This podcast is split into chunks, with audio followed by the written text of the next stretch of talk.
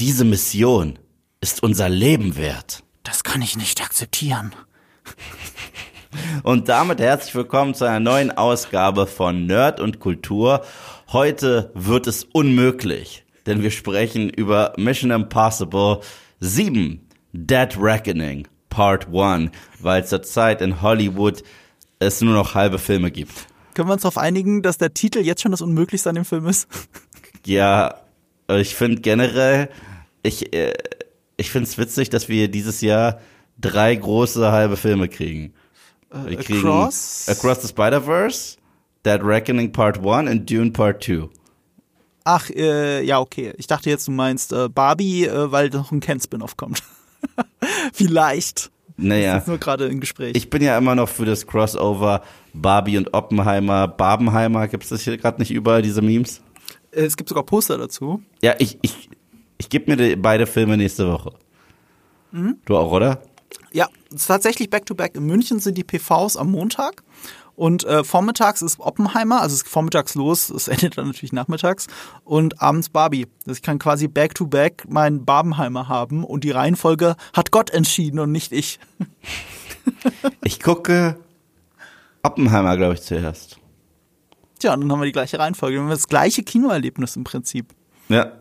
Ich, Ja. ich kann ihn in München übrigens in 70 Millimeter schauen. Ich wir auch? Ja, geil. Wir auch, ja, ja.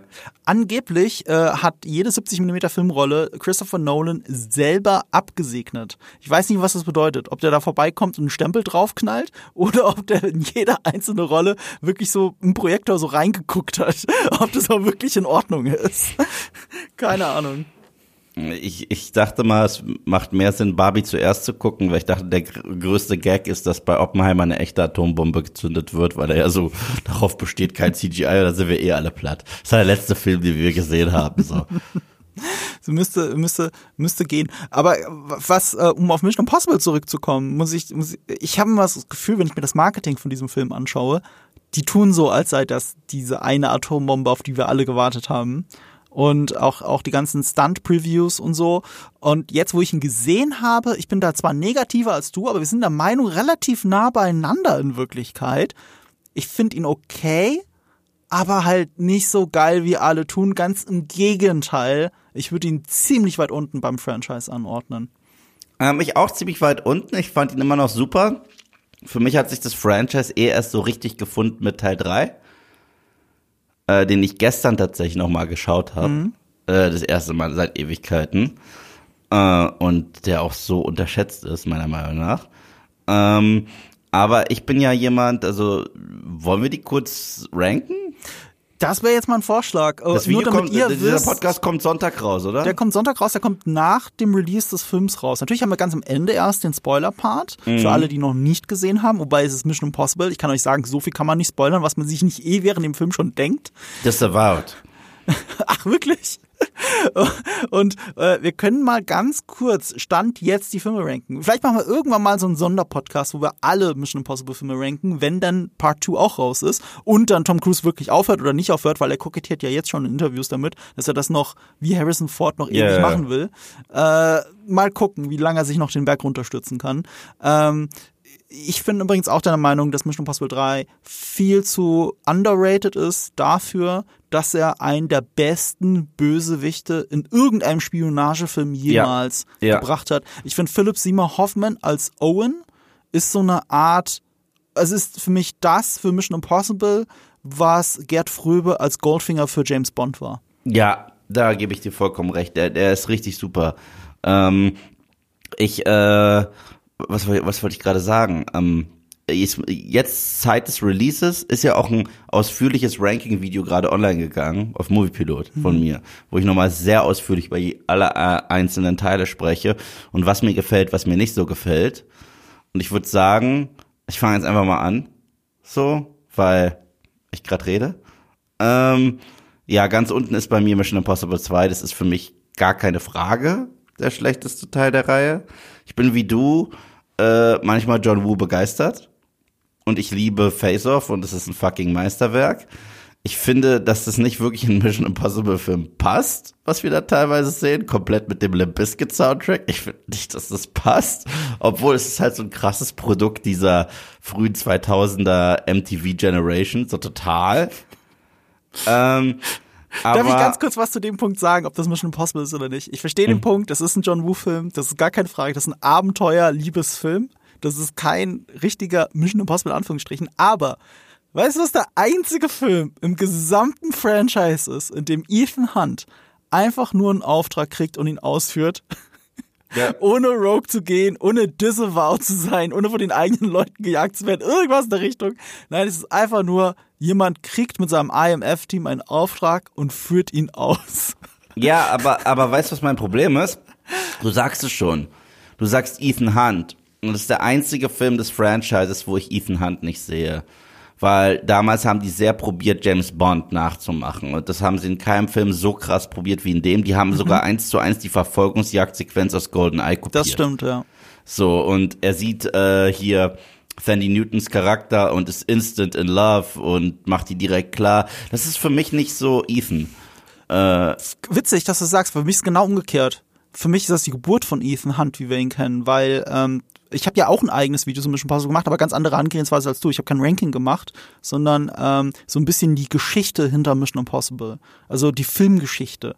Und der erste Mission Impossible war ja erst ohne Tom Cruise geplant. Er kam mitten im Projekt dazu und hat das auch ein bisschen an sich gerissen und hat dann das Konzept etabliert, dass jeder Film erstmal für sich sein stehen soll, also anthologiemäßig, mit einem eigenen Regisseur, mit einem eigenen Ton. Ja, ja. Erst ab Mitte des ersten Films wurde er derjenige, der sich das angeeignet hat. Und der zweite Film war der erste, in dem er die volle Kontrolle hatte und das merkt man. Er hat halt Ja, getan, was voll. er wollte. Es hat auch damit gemündet, es hat auch darin gemündet, dass er sich mit John Woo zerstritten hat und ihn aus dem Schneideraum geschmissen hat und so. Das merkt man in dem Film ja auch an, ne? Der ist ja, Ja. krass runtergeschnitten von seinen ursprünglichen drei Stunden Lauflänge und so. Aber ähm, das hier ist dieser Heldenmythos. Auch wenn er anders gefilmt ist als später. Aber alles, was danach in Mission Impossible gekommen ist, also der Ethan Hunt, den wir kennen, dieser Superheld, um den sich alle herum scharen, äh, der absolut selbstlos ist und für die anderen sterben würde, obwohl er es natürlich nie tun muss. Das, das sehen wir eigentlich erst in Mission Impossible 2, weil der erste ist noch so eine Abrechnung mit der Serie, im Guten wie im Schlechten, mit der Serie, auf der alles basiert ja. und ein Spionagethriller äh, vorangestellt, nicht ein Tom Cruise Ethan Hunt Ja, Action ja, das, das, das stimmt, das stimmt. Aber ich bin halt so ein großer Fan von dem, was sie angefangen haben mit Mission Impossible 3, wo wir halt äh, Ethan Hunt so ein bisschen privat kennenlernen. Was ist so sein Privatleben, was sind seine Freunde und so weiter.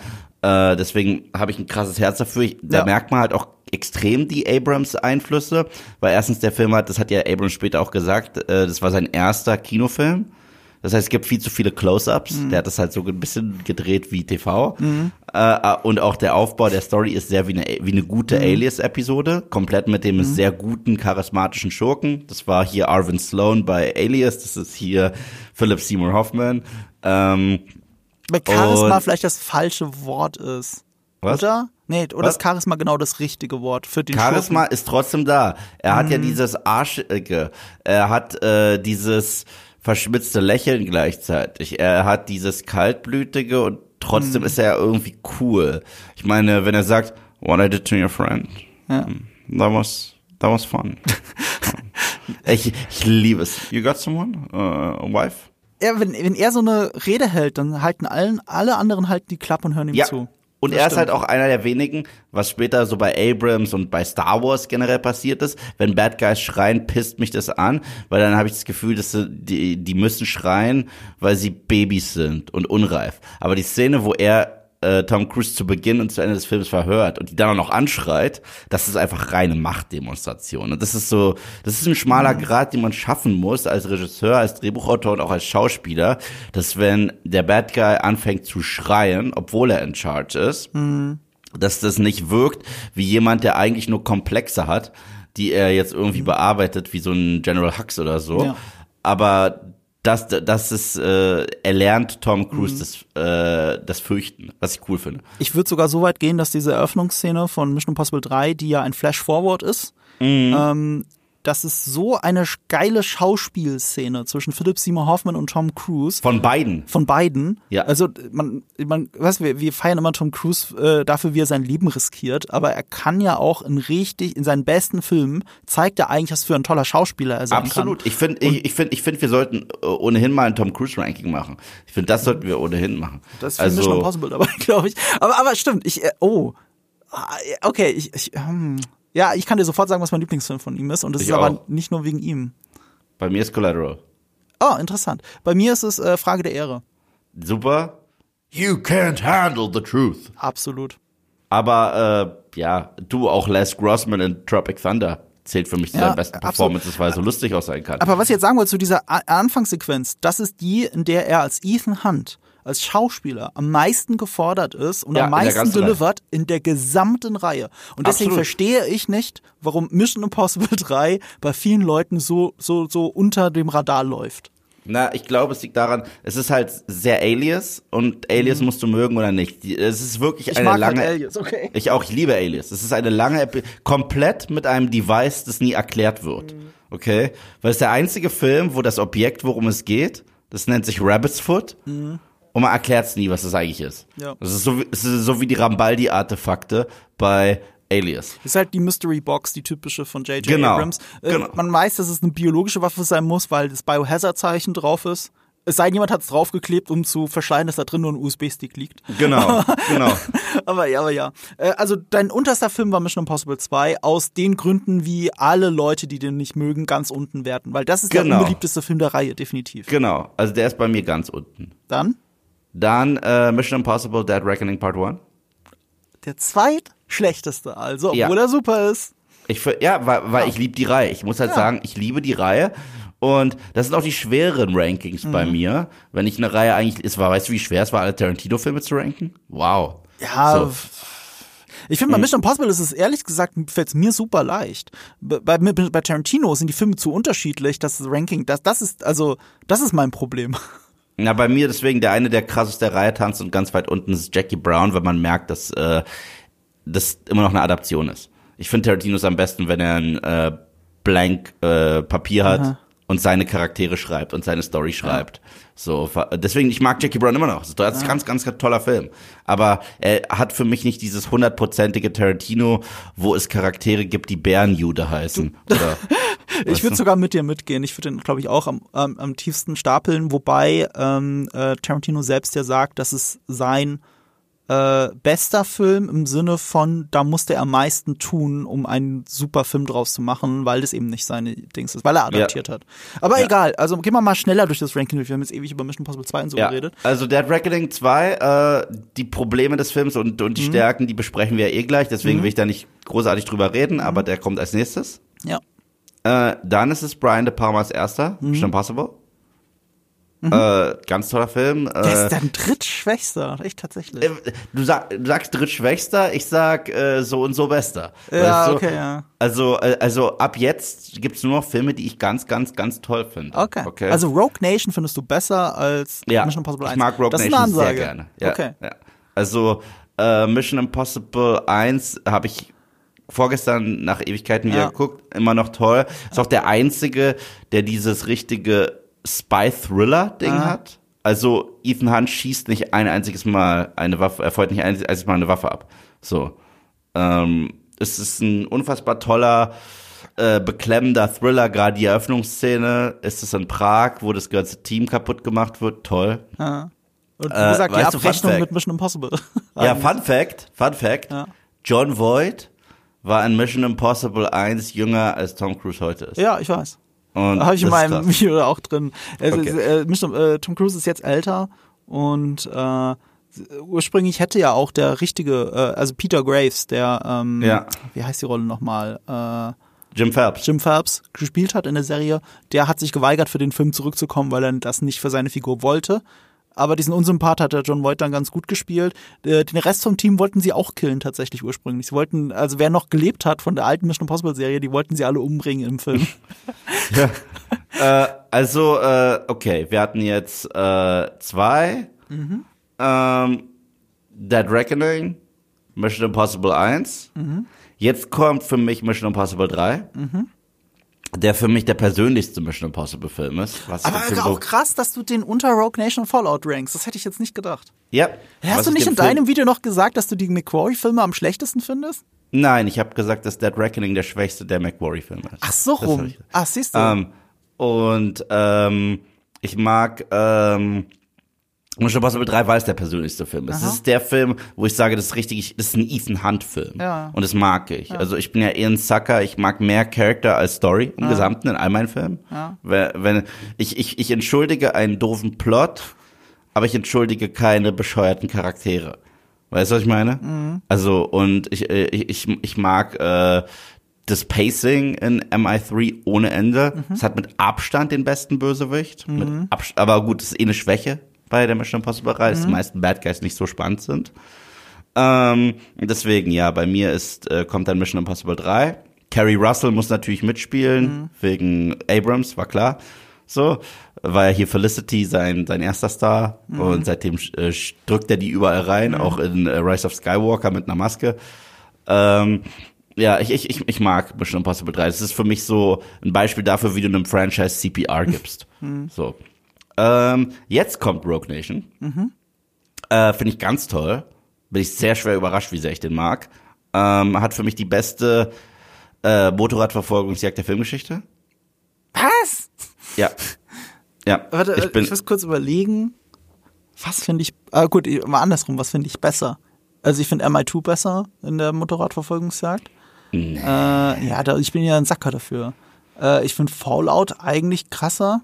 Ja, Fallout äh, habe ich ja noch auf der Liste. Der äh, über den werde ich gleich noch Ja, aber weil du jetzt sagst, das Ja, ist jetzt ja. die beste Motorradverfolgungsjagd der Filmgeschichte. Ähm, Äh, Für mich ist auch der spektakulärste Stunt der, wo Tom Cruise tatsächlich da am Flugzeug draußen hängt. Das, das wird für mich nie was toppen. Der ist auch großartig. ja, witzig, wir haben da einen komplett anderen Filmgeschmack. Ich, ich, äh, ich mag die Tatsache, dass, das, dass so ein Charakter wie Benji noch mehr vermenschlicht wurde und nicht nur Comedic Sidekick ist und dass Simon Peck auch ein paar dramatische Momente geben wird und dass diese Crew wieder so ein bisschen familiär fast zusammenwächst, wenn da wegen Rames, Luther und Jeremy Renners, oh, wie heißt der, hab den Namen vergessen, dann, glaube ich, war sein Name, wenn die da äh, allein ermitteln, um Ethan irgendwo zu finden. Rebecca Ferguson ist Hammer, aber in allen Die ist super, in allen Filmen. das gebe ich, da gebe ich dir recht. Äh, ich mag auch den, das ist mein zweitlieblings-Bad Guy, der besser wurde in Fallout. Besser. Der besser wurde in Fallout für mich. Da Ja. wurde schlechter. Weil gerade Nee, gerade war noch äh, ein Mastermind und dann ist er ein religiöser Fanatiker. So, so gefühlt. Weißt du, was ich meine? Ja, aber das war ja schon in Rogue Nation, wurde ja schon in diesem Exhi- äh, Expositionsdialog äh, am Anfang da schon erwähnt. Ja, ja, schon, aber da ist er ja noch so ein kriminelles äh, Geheimagenten-Mastermind, ein Rogue-Agent sogar, Mhm. Rogue Nation. ein Gegenentwurf zu äh, Tom Cruise, wenn du so willst, also zu Ethan Hunt. Und, ähm, und in Fallout war er ja ein Fanatiker. Und da habe ich es, das habe ich, ich habe diese Transition nicht verstanden. Und für mich diese ähm, Unterwassersequenz, diese, die ist für mich white knuckled. Also da halte ich selber die Luft mit an. Das ist so, äh, also deswegen ich mag den Film total gerne und hat halt ganz spektakuläre Set-Pieces, gute Charaktermomente, genügend Wortwitz, orientiert sich so ein bisschen an leichten Spy-Elementen aus Mission Impossible 1 und der Leichtfüßigkeit von Mission Impossible 4. Und äh, deswegen, da hat Christopher McQuarrie, finde ich, trotzdem am wenigsten eine eigene Handschrift in Rogue Nation, muss ich sagen. Ähm, aber ja, das ist der, der kam jetzt. Äh, so, was hatten wir? Zwei, Dead Reckoning, eins, Also, fünf. Dir fehlt noch Fallout, dir fehlt noch ähm, Mission, das muss ich überlegen. Äh, Ghost Protocol ist dein Liebster, das weiß ich. Wollen wir jetzt nicht. Also das hast du ein paar Mal schon im Podcast Ja, gesagt. ja, okay, kein- okay, ja, stimmt. Ich habe jetzt auch nur zwei Plätze. Ja, dann ist es Fallout und dann äh, Ghost Protocol. Ja, jetzt kommt Fallout. Ja. Äh, was ich an Fallout so mag, ist erstens das Pacing. Ja. Also das ist ein Film, der schmeißt dich rein und lässt dich nicht los. Und das finde ich ziemlich cool. Ich mag den familiären Aspekt des Teams so gerne in dem Film. Dass die sich ja, ich mag die Tatsache, dass das äh, Christopher McQuarrie ein bisschen mehr Respekt hat vor sowohl Ghost Protocol als auch JJs Vision und Julia zurückbringt und dass es da tatsächlich ein Arc beendet wird. Das finde ich cool. Henry Cavill ist einer der stärkeren Bösewichte der gesamten Reihe, was ich stark finde. Angela Bassett sehe ich gerne. Äh, ich mag, dass der Film ein bisschen mehr gritty ist. Also, das ist nach Teil 1 der grittigste obwohl er auch hier und da ein paar äh, One-Liner hat, ein bisschen Humor hat, fühlt er sich so ein bisschen an wie der Dark Knight der, der Reihe, mhm. was halt auch an Hans Zimmer Score liegt. Mhm. So. Und äh, ich mag diese Sequenz, wo zum Beispiel Mission, ähm, Ethan Hunt überlegt, wie die Mission ausgehen wird und was er tun muss, dass er zum Beispiel Cops umbringt. Mhm. Die ist ganz, äh, es gibt diese ruhigen, intense Momente, die ich sehr gern mag. Und die Action haut wirklich auf die Fresse, was ich cool finde. Mhm. Ähm, äh, die Stunts sind für mich erneut, äh, ich, ich, es gibt zwei Stunts, die mich am krassesten kriegen. Das eine war am Flugzeug, das andere, da komme ich gleich zu. Der Halo Jump äh, meinst du? Ha? Meinst du jetzt den Halo Jump oder meinst du am Flugzeug? Nee, nee, nee, nee, nee, deswegen, deswegen komme ich gleich zu. Äh, die Stunts sind toll, aber für mich die besten Stunts gibt's in Rogue Nation und in einem anderen Film. Und ähm, deswegen, ich, ich, ich war ein großer Fan davon. Das war so ein Spy-Epic. Mhm. Und das wird ja auch klar, wenn die Mission Impossible Theme Music gespielt wird, aber in einer epischen Version das erste Mal, mhm. was mir auch sehr gut gefallen. Da hat mir nämlich Christopher McQuarrie gezeigt, Rogue Nation und Fallout, zwei ganz unterschiedliche Stile. Und weil Mission Impossible, hast du sehr richtig gesagt, jeder Film hatte mal einen anderen Regisseur und das hat das Franchise frisch gehalten, mhm. egal wie man zu den einzelnen Filmen steht. Aber nach Fallout habe ich gesagt, okay, Christopher McQuarrie ist cool, weil Rogue Nation und Fallout sind zwei ganz unterschiedliche Filme, auch vom Stil her.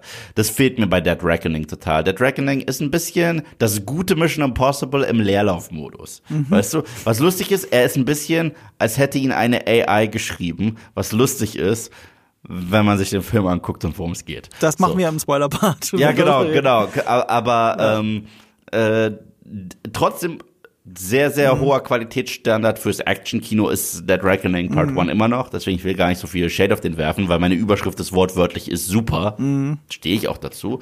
Aber die anderen sind halt besser, haben mehr eigenes, haben mehr Ecken und Kanten ja, und das mag komplett bei dir. Äh, und jetzt kommen wir zu meinem Platz 1 und das ist Ghost Protocol. Von Brad Bird.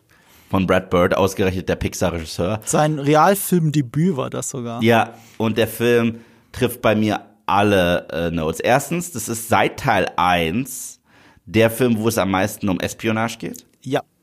Also richtig, wir müssen als Team funktionieren. Du kriegst den Auftrag, du kriegst mhm. den Auftrag, das machen wir zusammen und der muss das tun, während der andere das macht. Wir müssen uns tarnen und so weiter und so fort. Das mag ich. Das ist das erste Mal, ja.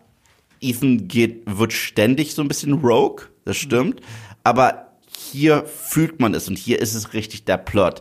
Das sind vier Leute, de, deren Gadgets nicht mal funktionieren. Mhm. Und es ist der einzige Film in der kompletten Reihe, wo die Gadgets regelmäßig, andauernd nicht funktionieren. In jeder einzelnen Sequenz, ja, das war eine Absicht von Brad Bird. Ja, und das macht es tatsächlich zu Mission Impossible, mhm. weil der Grund, warum es eigentlich nie in Mission Impossible ist, weil du hast Impossible Tech, mit der es ja doch possible wird. Und das finde ich cool. Die Teamdynamik ist die beste der gesamten Reihe. Ich verstehe nicht, wieso man Paula Patton nie zurückgebracht hat. Nicht nur Stimmt. bin ich ein bisschen verliebt in sie, äh, weil sie einfach wunderschön ich, ich, ist. Ich glaube, die Rolle hätte sich gespiegelt mit Ilsa Faust. Finde ich nicht. Ich finde, ich finde, äh, da hätte es sogar noch gut Spannungen zwischen den beiden geben können, ehrlich gesagt. Mhm. Ähm, ich fand sie super. Jeremy Renner ist hier auch sehr stark äh, in Rogue Nation hat man ihn nicht gut benutzt, finde ich ehrlich gesagt. Da mhm. stand er halt immer vor einem Screen und hat Expositionen gemacht und ist dann einmal mit Luther äh, Ethan hinterhergereist. Mhm. Aber hier diese Vierer-Dynamik mit vier Outlaws und Underdogs mhm. hat sehr gut funktioniert. Ja. Die Burj Khalifa-Sequenz ist mein Lieblings-Setpiece im ganzen MI-Genre. Also mhm. das ist. Ich hab's vermutet. Ich habe Höhenangst mhm, ohne Ende. Ich, auch, ich, ich kann die Film, diese Szene nicht schauen, ohne schweißnasse Hände zu kriegen. Die ist krass, ne? Auch die Verfolgungsjagd dadurch, durch diesen Sandsturm ist mega. Der, der, der, der Film hat den schlechtesten Bad Guy der gesamten Reihe, weil du ihn vergisst. Das ist ja dieser Dad von Theon Greyjoy als John Wick aber das vergisst du. Das vergisst du halt, weil sie ihn nicht gut benutzen. Sie haben so viel auf diese Teamdynamik gesetzt, weil er als Schauspieler kann ja alles. Ja, aber für mich ist, deswegen für mich ist der Bad Guy in Mission Impossible 4 nicht er, sondern die Situation. Das mhm, ist für mich der Bad stimmt. Guy. Die Situation ist, du bist gerade gefickt. Weil dein Gadget ausgefallen ist. Deine Technik funktioniert nicht, du hast kaum Ressourcen und deswegen fühlt es sich auch diesem, diesmal so krass wie in keinem anderen Film an, dieser One in a Million mhm. Weil in den anderen Filmen kannst du immer noch mal regroup. Okay, wir treffen uns noch mal im Safehouse, wir regeln das noch mal, wir machen das und das und dann äh, improvisieren wir. Aber hier muss alles glücken, weil du hast keine Ressourcen. Du bist nur diese vier Leute. Und die wachsen als Team so schön zusammen. Und wenn es dann am Ende die Sequenz gibt, wo die Abendessen oder einen Drink haben, da am Pier und es dann auch den Gastauftritt von Luther Stickle gibt, der ja in jedem Film da sein muss, den ich auch ganz toll finde. Äh, und man dann aber auch noch JJs äh, Film respektiert und man sieht, dass Julia tatsächlich lebt. Man hat die nicht so offscreen gekillt, sondern äh, Ethan hat sie beschützt. Das ist so ein wundervolles Ende. Hier hätte man auch Schluss machen können. Ich bin froh, dass es trotzdem weiterging. Aber Ghost Protocol all the way, baby. Der ist klasse. Ich finde schon, man merkt, dass das die Bad Robot Produktionsfirma da übernommen hatte ab dem dritten Teil, weil dann hat sich auch, inklusive McQuarrie, hat sich da so ein Faden dann so ein bisschen durchgezogen, der nicht per se schlecht ist, der mich halt insgesamt stört, aber nicht per se schlecht ist. Ähm, und wo, warum Michael Nyquist als äh, Bösewicht nicht so geil funktioniert hat, kann ich mit zwei Fragen an dich sehr leicht beantworten. Die erste ist, weißt du noch, wie er hieß? Nein. Ich muss es googeln. Äh, Hendrix. hieß ja. Hendrix, das ist so ein, so ein Schwede. Ja. Ich habe den Film gestern gesehen. Weißt du, was er wollte? Ach so, du hast ihn gestern gesehen, aber Ja. es ist echt schwer zusammenzukriegen, was er will. Was ist das Ziel von ihm? ein Sprengkörper hat er geklaut. Ja, aber warum? Warum? Oh, ich will ja vergessen, Siehst du? weil. Äh, da, da, tatsächlich, es gab sogar Szenen, die sie mit ihm wieder rausgeschnitten haben, wo seine Motivation klarer wird. Es ist grob gesagt, ich paraphrasiere das jetzt ein bisschen, weil ich selber nur kaum, ich, ich, der Film selbst erzählt ja das eigentlich nicht. Er ist eine Art äh, Professor und es ist Ja. ein philosophisches Dilemma, an dem er die Welt sieht, so wie jetzt die Mächte verteilt sind und er will das aufbrechen. Stimmt. Er will den Dass man Westen wieder bei gegen Null den Osten anfängt, ja, ja. ausspielen, weil er glaubt, dass das die einzige Möglichkeit ist, um letztlich wieder zu Weltfrieden zu finden, indem man einen Atomkrieg auslöst. So, Ja, äh, Watchmen im Grunde genommen. ja, so ein bisschen. Und das ist halt, äh, ja, er ist irgendwo ein Fanatiker, aber wir haben keine ein- einzige fanatische Szene von ihm gesehen.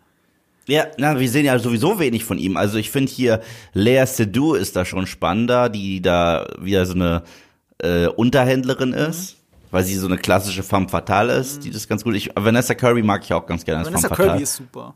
Ja. Und äh, ach ja, was ich sagen muss noch bei bei Dead Reckoning, Haley Atwell, der Wahnsinn. Ja, Liebe die sie. hat auf jeden Fall äh, Chemie mit Tom Cruise. Man merkt, dass die zwei dann wirklich zu der Zeit ein Liebespaar waren, mittlerweile ja nicht mehr. Ach, die waren zusammen? Du hast es nicht gewusst. Nee. Das ist seine Ex-Freundin. Ach, krass. Also sie sind während den Dreharbeiten zusammengekommen, sie haben wohl gedatet, sind aber mittlerweile nicht mehr zusammen. Das ist zumindest mein Tratschstand. Ich verfolge das aber auch nicht zu sehr. Respekt. Ich bin ja verliebt in sie, ne? In Also Captain Carter. Ich bin ja verliebt in sie. Also äh, für alle anderen, die nicht wissen, von wem wir gerade reden, das ist äh, Captain Carter aus ähm, Captain America. Oder Steve, Steve Rogers äh, Liebe. genau. Die Person, Genau. für die Steve Rogers Peggy. alles aufgegeben hat. Peggy Ja, Carter. aber wenn die lächelt, würde ich auch für sie alles aufgeben, muss ich sagen. Habe ich ähm, nicht drüber nachgedacht, aber da ich weiß, wie dein Typ ungefähr ist, da du auch Haley Steinfeld ja so toll findest, äh, du guckst mich so, so mit großen Augen an, aber das ist doch etwas, was hast du im Podcast drei Millionen Mal gesagt. Ist auch so. Ich, Ja, also das kann ich doch aussprechen jetzt. Nö, nö, ist gar Nee, kein Problem. ist genau dein Typ Frau, jetzt wo ich drüber nachdenke, tatsächlich. und, und sie ist eine perfekte Catwoman für mich nach dem Film. Also Okay. als, als Diebin mit Herz und so weiter, finde ich, geht das ganz gut klar. Und Pom Clementiev, die wir als äh, Mantis kennen, ist jetzt für mich eine gute Harley. So. Das ist, echt, sie ist echt eine, eine ver- verkappte Harley Quinn in dem, in dem Film. Äh, kurz, kurz zu meinem Ranking. Ich mache das jetzt ein bisschen anders als du, damit wir das auch jetzt nicht zu sehr in die Länge ziehen. Aber es, ich glaube, das Witzige ist, mein Ranking kann ich sofort runterrattern, weil es sehr einfach und prägnant ist. Okay, los Es geht's. ist 1, 2, 3, 4, 6, 5, 7. Warte, eins ganz oben, Ja, dann zwei, ja. Äh, dann drei. la, lass mich ein bisschen erklären, zumindest die Warte, ersten warte, warte, vier eins ganz oben, dann zwei. 1, 2, 3, 4, 6, 5, 7. Nur 6 und 5 sind vertauscht. Fallout finde ich Okay. besser als Rogue Nation. Das ist alles. Okay. Und Red Dead Reckoning ist damit der letzte. Und überraschenderweise, und ich weiß, wie unique das ist, ist dann Mission Impossible 2, der meistgastete Film dieser Reihe, ist mein absoluter zweitliebster Mission Impossible Film. Du badest in Schmerz, oder? Erst Last Jedi und jetzt das. Es, und es Thor ist Love anscheinend so, aber ich mag diesen Anthologie-Geschichte. Ich mag das, den Film nur für sich zu betrachten. Ich finde auch, äh, unabhängig davon, wie man den Film findet, ich bleib dabei, der Heldenmythos Ethan Hunt wird eigentlich in diesem Film geboren. Und alle anderen Filme bauen dann darauf auf und machen dann ihre verkappte Version von Ethan Hunt. Es war nicht der erste, es war der zweite.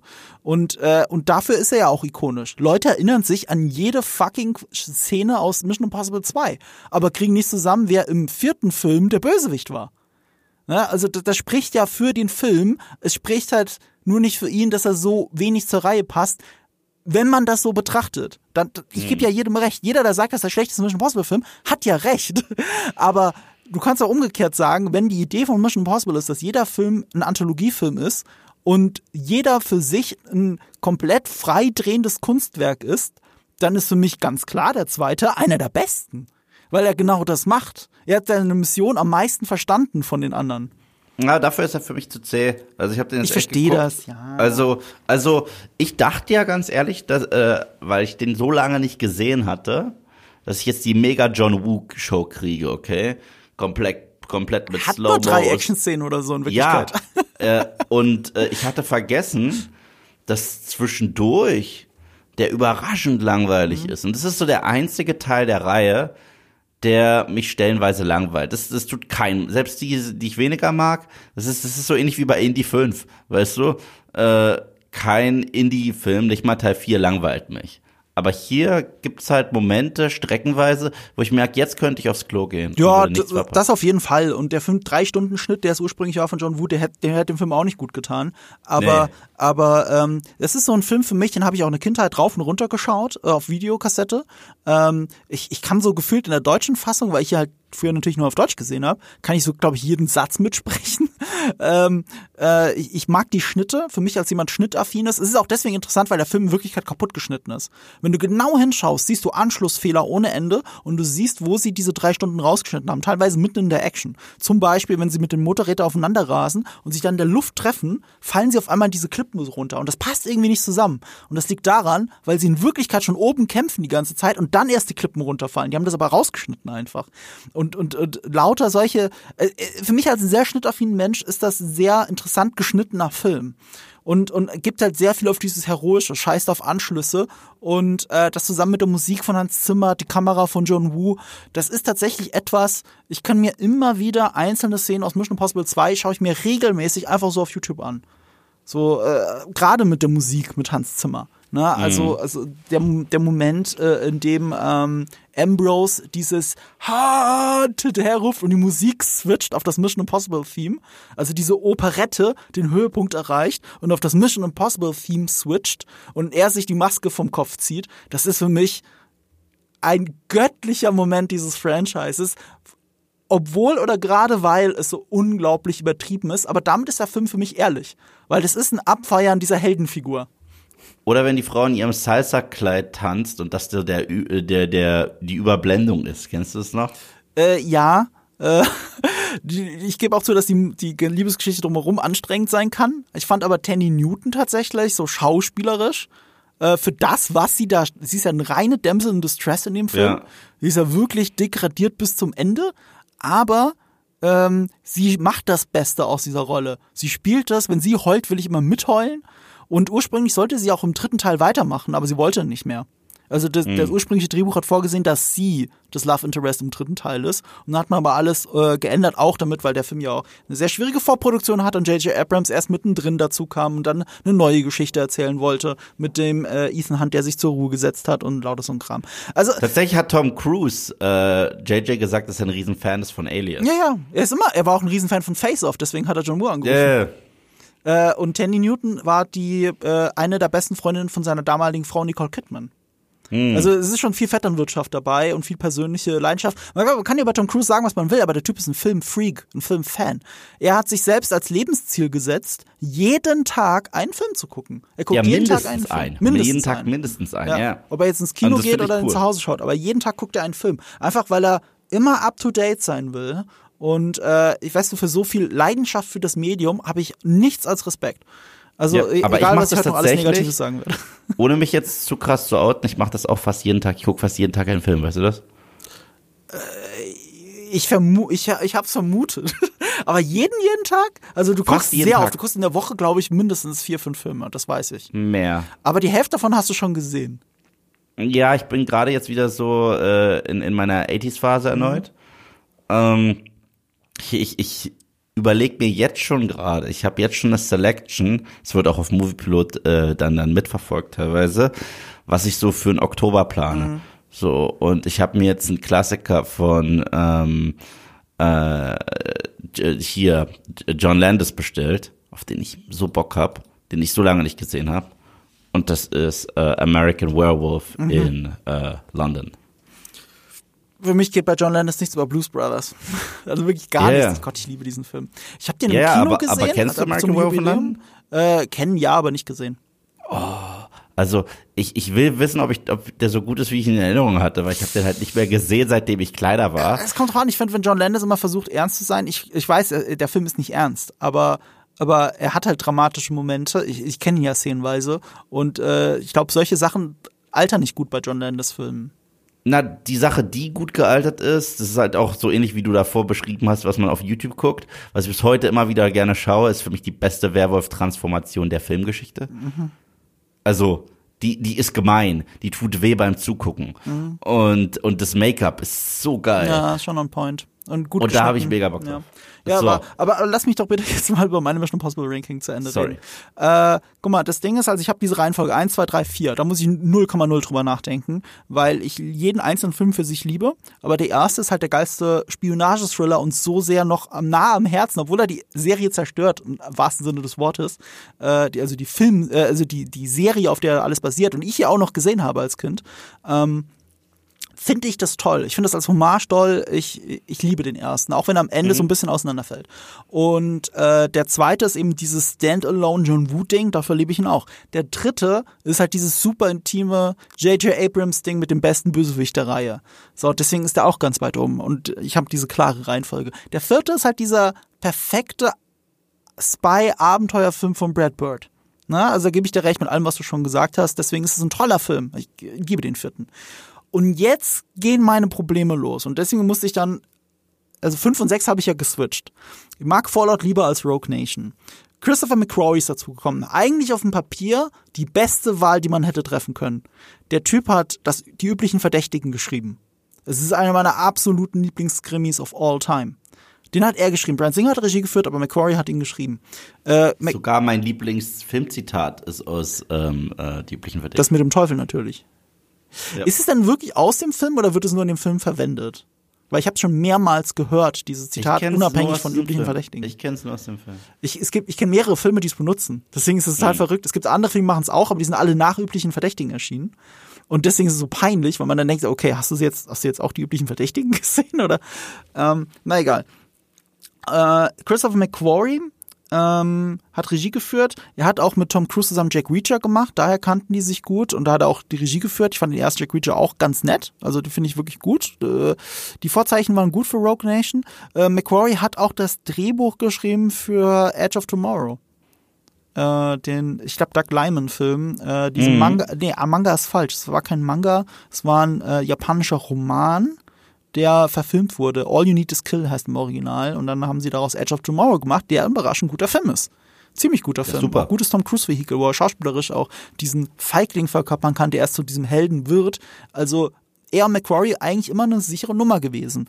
Und bei Rogue Nation, da hat für mich so angefangen, die Fassade so ein bisschen zu bröckeln. Der war nah dran an Ghost Protocol, auch so von Inszenierung her, von dem Vibe her, dass er das alles mitgenommen hat. Aber insgesamt relativ austauschbar für mich. Ich habe oft viele Szenen so im Kopf, bringe ich die durcheinander mit, mit äh, Ghost Protocol. Ähm, damit tue ich aber dann Ghost Protocol unrecht, weil Ghost Protocol das alles besser gemacht hat, auch Jeremy Renner besser verwendet hat und so.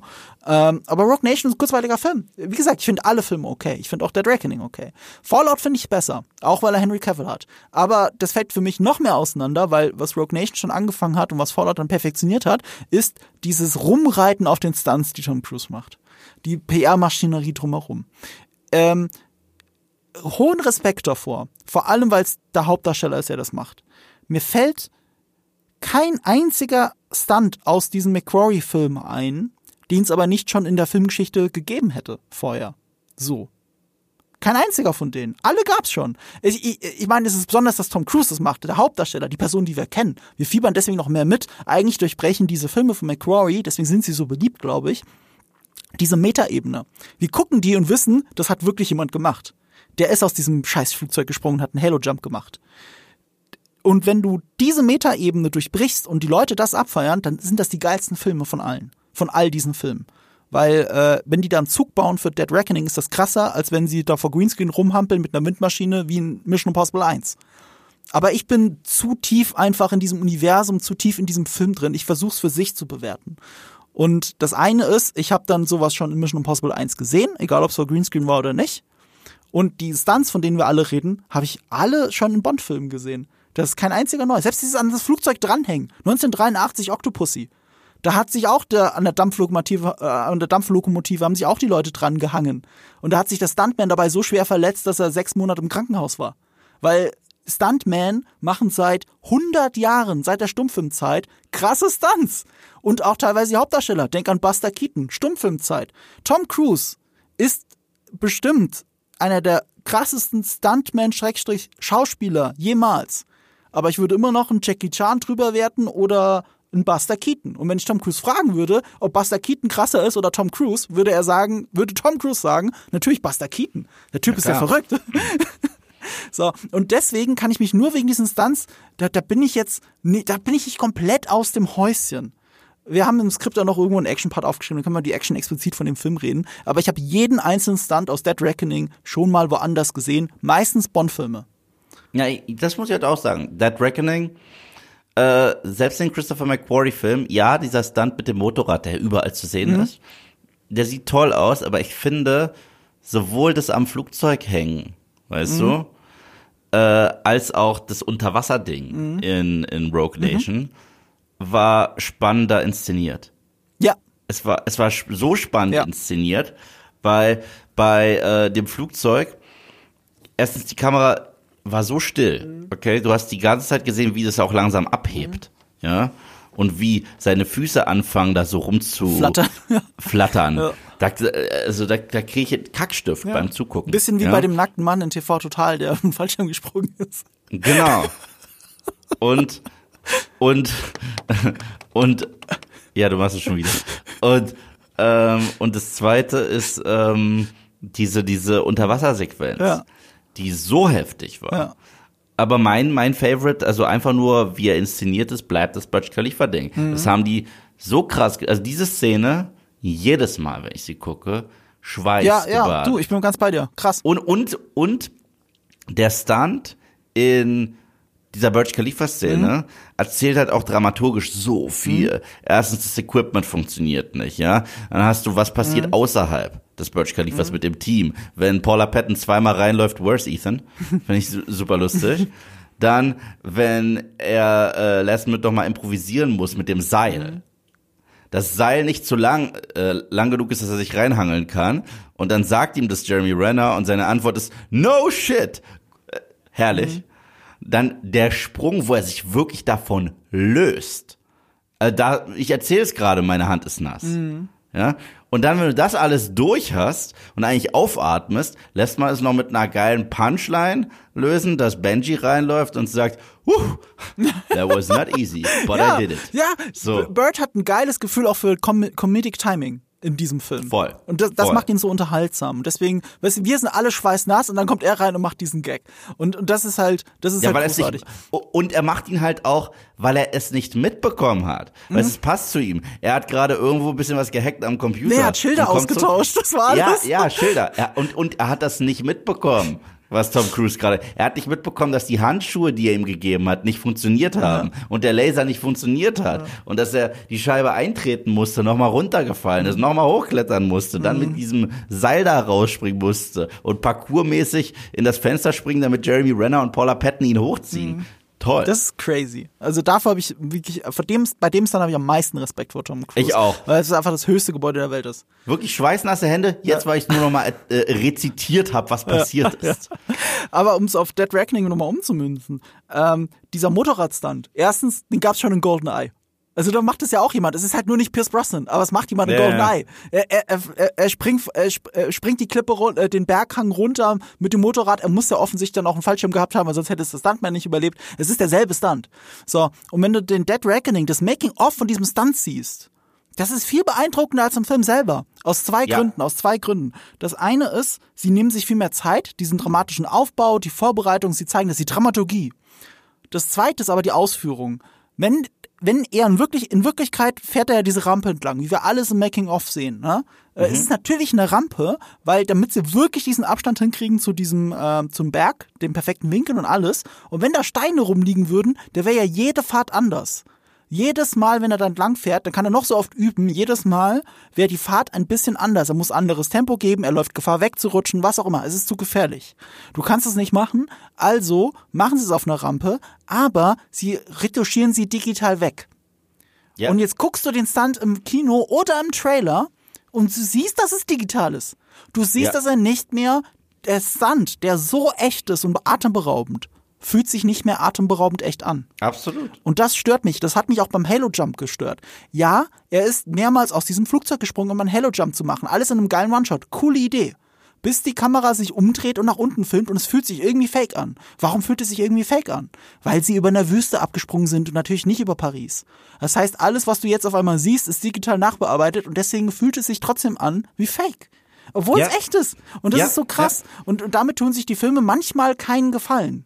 Ja, Halo Jumper, wie du gesagt hast, genauso. Dass sie da auch dieses Gewitter Mhm. dramatisch noch hinzugefügt haben. Ja.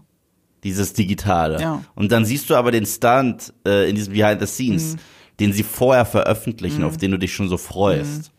Weißt du, aber dann hast du dieses digitale Gewitter dazu, das du nicht brauchst. Deswegen für mich ist die spannendste Sequenz in Fallout, äh, also wieder so white knuckled, wo ich so wirklich so mir die die ähm, die Fingernägel wegbeiße. Badezimmer?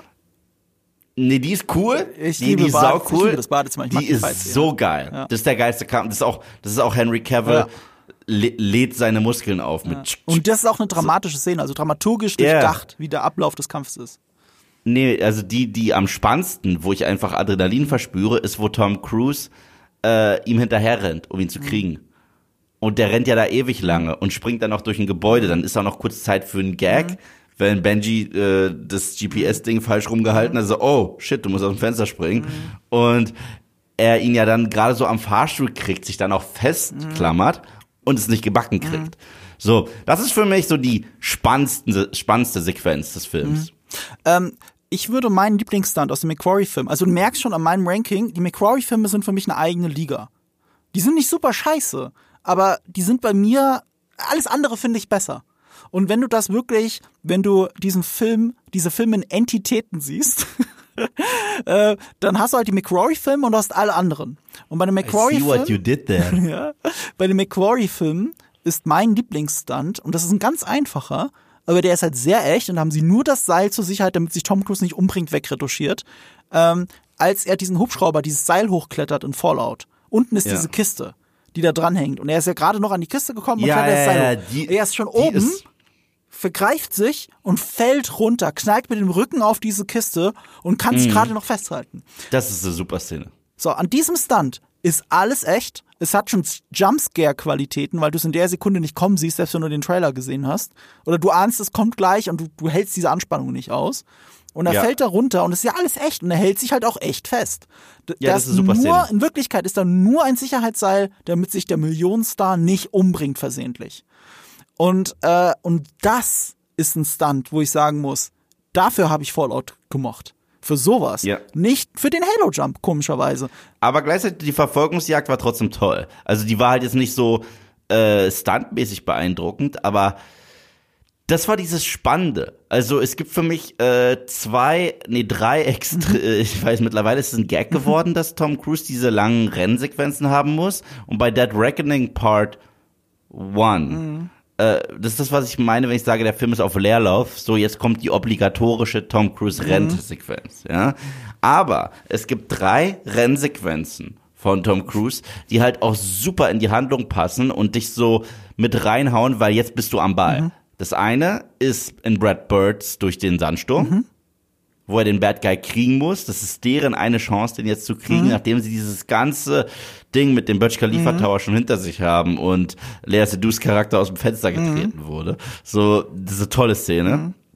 Das zweite ist die in J.J. Abrams Mission Impossible 3, wo er über die Straße rennt und ja auch noch diese Bombe aus seinem Kopf entfernen muss. Und äh, da gibt es übrigens so einen Stunt, über den viel zu wenig Leute sprechen, weil er so klein ist, dass man vergisst, das ist ein Wahnsinnsstunt. Und zwar, er rennt ja, ja, ich glaube, das ist drei Minuten, das ist nonstop, so JJ hält mhm. einfach drauf. Mhm. So, ja. Und er rennt ja in den fließenden Verkehr und ein Auto bremst einfach nur ganz knapp vor mhm. ihm. Das ist so, so ein Stunt, den du vergisst, dass das ein Stunt ist. Und der, den finde ich ziemlich krass. So ähnlich wie in, ja, ich mag Mission Impossible 2 nicht, aber der gefährlichste Stunt ist der mit dem Auge, mit dem Messer. Ja. Also das wurde ja festgehalten.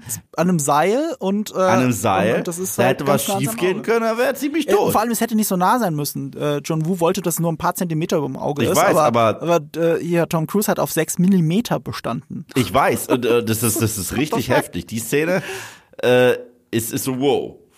Aber äh, ja, dieser kleine Stunt da mit Abrams, äh, wo er da durch die Gegend flitzt und das Auto nur kurz vor ihm anhält, das vergisst man, weil das ist so eine Blink- oder Miss-Sequenz, weil du bist so krass im Plot drin, dass du denkst, oh, da ist noch ein Auto, scheiße. So, ähm, und äh, die dritte Sequenz ist die in Christopher McQuarries. Das ist auch die einzig starke, starke Rennsequenz, die er hat in seinen drei Filmen, ist die in Fallout, wo er die Verfolgung aufnehmen muss mit äh, Henry Cavill. Mhm.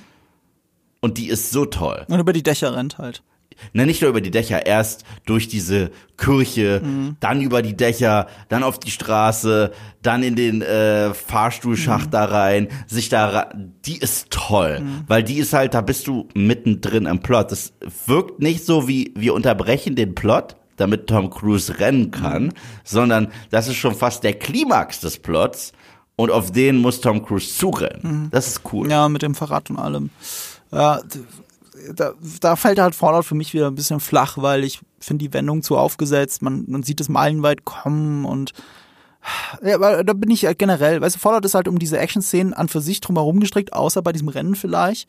Und ähm, weißt du, äh, für mich als jemand, der aus der Nähe von Rammstein ist, aus dem Luft, aus der Nähe des Luftwaffenstützpunktes, der in Fallout eine, äh, eine Rolle spielt, ist es halt mhm. absolut unverständlich, warum sie, um nach Paris zu kommen, da so ein Halo-Jump machen müssen. Du kannst auch ein Auto steigen und einfach rüberfahren. Das ist nur ein paar Stunden entfernt. Das ist nicht. Weißt du, weil es cool ist. Weil es cool ist, genau. Weil die Action-Szene zuerst stand. Das stand halt die Action-Szene ja. zuerst. Wir machen einen Halo-Jump. Hm, aber wie passt das zur Geschichte? Wie wär's, wenn er nach Paris fliegt und da einen Hello Jump macht, um rechtzeitig in einem Nachtclub zu sein? Es ist einfach so bescheuert. Ich habe so innerlich mit den Augen, ich habe ich hab wirklich die Augen verdreht und so die ganze Zeit, obwohl die Action-Szene an für sich ja toll ist. Aber es ist halt so albern, einen Hello Jump in Paris zu machen. Warum auch? Weißt du, in, in einem James Bond Film sind immer Tomorrow Never Dies. Tomorrow Never Dies macht äh, äh, Pierce Brosnan einen Halo Jump. Warum macht er einen mhm. Halo Jump? Weißt du, wofür ein Halo Jump ist? Sag's mir. Das ist eine Erfindung aus dem Militär. Die Idee vom Halo Jump, deswegen müssen sie ja den, den Helm tragen. Erstens müssen sie sehr weit oben abspringen, also Sauerstoff. Mhm. Aber zweitens müssen sie den Fallschirm sehr spät öffnen. Viel zu spät. Also super knapp. Das machst du, damit du nicht entdeckt wirst. Weder vom Radar erfasst oder gesehen wirst, was auch immer. Weil wenn du den Fallschirm zu früh ziehst, sieht sich ja jeder Trottel, dass du da landest. Deswegen machst du einen Halo Jump. Warum machen die einen Halo Jump? Das ist Paris. Das ist kein Militärstützpunkt. Das ist keine entmilitarisierte Zone oder irgendwas wie in uh, Tomorrow Never Dies, sondern es ist, es ist einfach fucking Paris. Warum machst ja. du einen Halo-Jump? Was für eine Geheimaktion ist das denn? Fahr mit dem Auto hin. Setz dich in einen Sportwagen und fahr schnell über die Autobahn und fahr dahin. so, das passt sogar zu der Rolle, warum du dahin musst.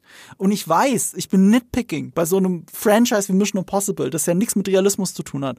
Aber ich kann über diese offensichtlich konstruierten Logiklücken halt nicht hinwegsehen, ohne mit den Augen zu rollen. Und da, da finde ich ausgerechnet, ich habe es ja gesagt, die McQuarrie-Filme bemerkenswert schlecht dafür, dass er so ein krasser Drehbuchautor ist, eigentlich. Nochmal, er hat die üblichen Verdächtigen geschrieben.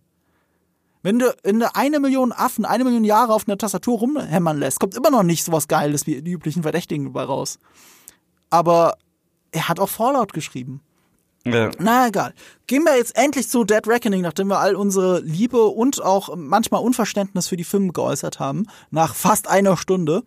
Ähm, um den Kreis zu schließen dazu, Macquarie hat natürlich das Drehbuch geschrieben von Dead Reckoning Part 1 und Part 2.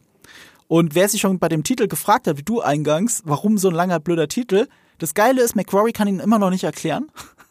Er wurde ja auch deswegen gefragt, warum heißt der Film so? Also Dead Reckoning ist ja erstmal sehr austauschbar vom Titel her. Es gibt tatsächlich einen Hintergrund für den Titel, den, also den man rein interpretieren könnte. Dead Reckoning, äh, das nennt man auch auf Deutsch übersetzt äh, Kupplungsnavigation, glaube ich. Koppelnavigation heißt es, glaube ich. Koppelnavigation. Mhm. Koppelnavigation ist, wenn U-Boote zum Beispiel, das sieht man in dem Film Jagd auf Rote Oktober, wenn sie blind manövrieren müssen, basierend mhm. darauf, dass sie wissen, wo sie sind und dass in 30 Metern du links musst und dann wieder rechts 20 Meter später und so, so zu navigieren, nur basierend darauf, nennt man Koppelnavigation oder in Englisch Dead Reckoning.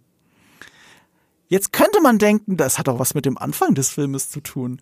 Aber eigentlich nicht. Also McQuarrie hat das auch so ein bisschen debunked. Er sagt, erst im zweiten Teil hätte der Film mehr Bedeutung und es geht ihm tatsächlich wohl mehr um das Wort Dead und Reckoning, aber nicht um Koppelnavigation. Es ist kein besonders cleverer Titel. Da fand ich jetzt Ghost Protocol besser, weil das ist das Thema des Films, dieses wirklich ja. Ghosts sein. Ja, und, und, und es ist ja sogar der Begriff. Der Begriff fällt ja sogar. Ja. The, pre, uh, the President has issued, uh, has invoked ja. uh, Ghost Protocol. Dead Reckoning fällt ja nicht in dem Film, ne? Klingt auch wegen nee. den Dads sehr austauschbar, wie bei den austauschbareren Bond-Filmen in den Titeln manchmal. Als, als ich das erste Mal gehört habe, habe ich automatisch Bane zitiert. I'm Gotham's Reckoning. Das, ist, das, das, das, war das Erste, was mir durch den Kopf ging. Das ist gut. Das ist, das ist gut. Ja, leider, äh, der Film erklärt sich da nicht selbst. Ähm, es sei denn, es hat wirklich mit der U-Boot-Sache zu tun und es kommt schon später raus, aber der Film erklärt sich da nicht selbst und ist dann auch noch zweigeteilt. Ich finde, das spürt man bei dem Film auch. Deswegen finde ich das ein sehr schwieriges Drehbuch, weil es ein bisschen lazy wirkt dadurch.